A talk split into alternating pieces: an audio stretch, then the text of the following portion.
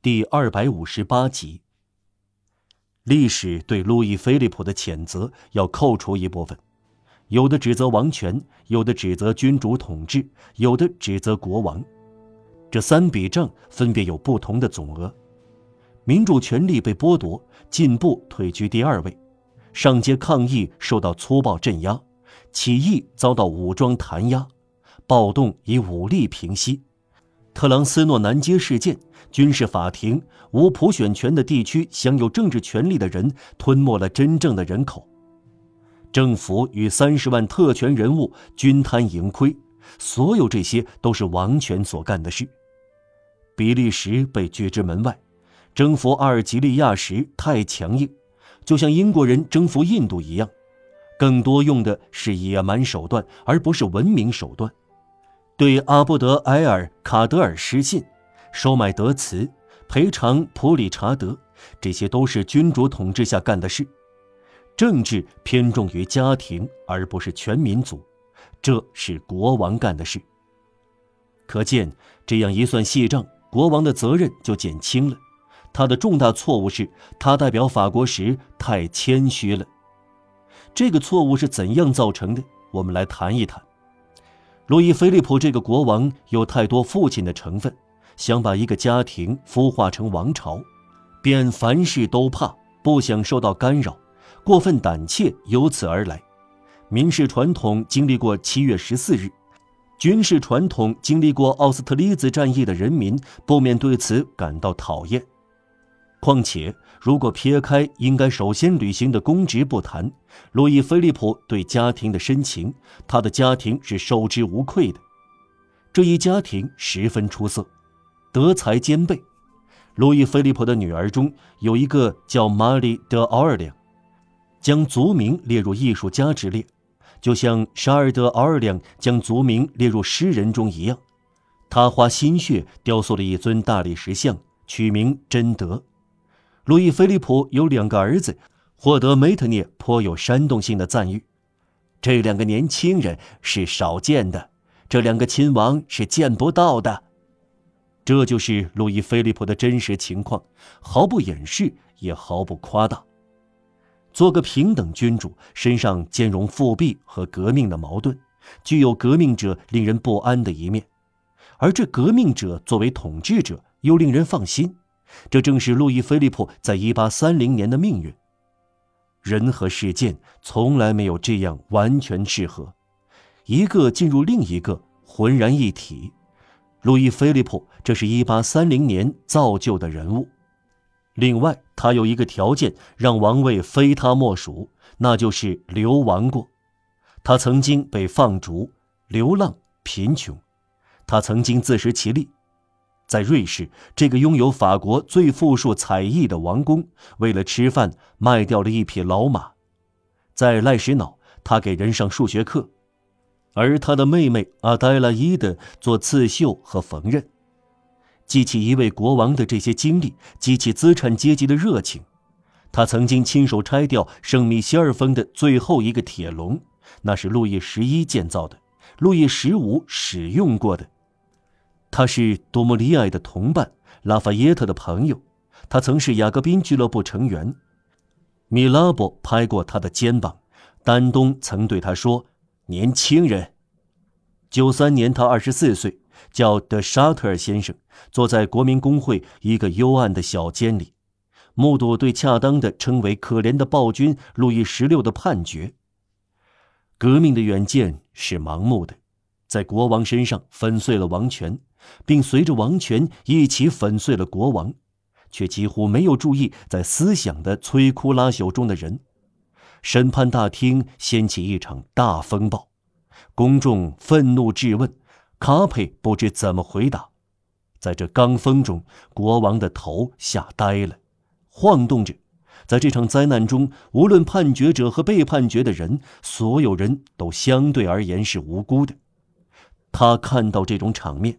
观看了这些令人一夺神摇的景象，他看到了历代沿袭的君主政体来到国民工会的法庭前，他在路易十六这个不幸的替罪羊身后，看到可怕的被告及君主制站在黑暗中，他在心灵中始终保持一种敬畏，敬畏几乎像天主的审判一样冷漠无情的人民的大审判。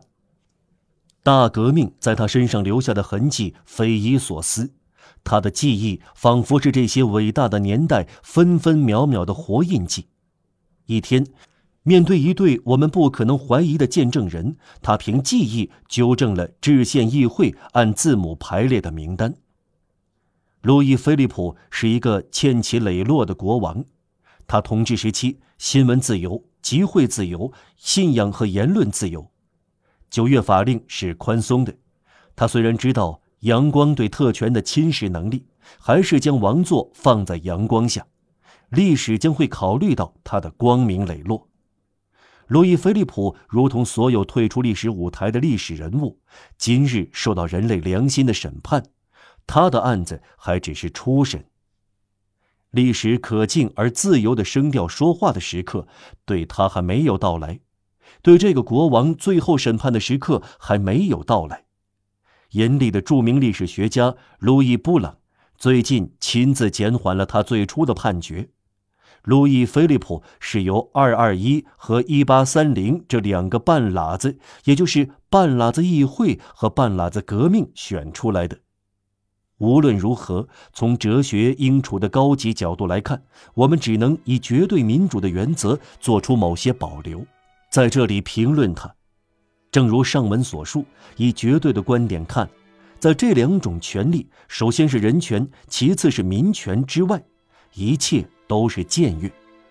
越过这点保留，现在我们所能说的是：总之，无论从哪种方式看，单就本人和人类善心的角度看，用旧史籍的古老语言来说，路易·菲利普。